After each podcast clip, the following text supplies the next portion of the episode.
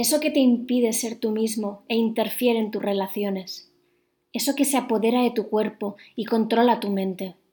Eso que influencia tus decisiones y frena tus acciones. Eso que nubla tus ideas y te aleja de tus objetivos. Eso que limita tus sueños y te roba la voz. Eso que frena en tu ambición y paraliza tu potencial. Todo eso eso que tanto nos afecta y perjudica, eso que no nos hace felices, eso que no nos permite crecer. La falta de confianza es corrosiva.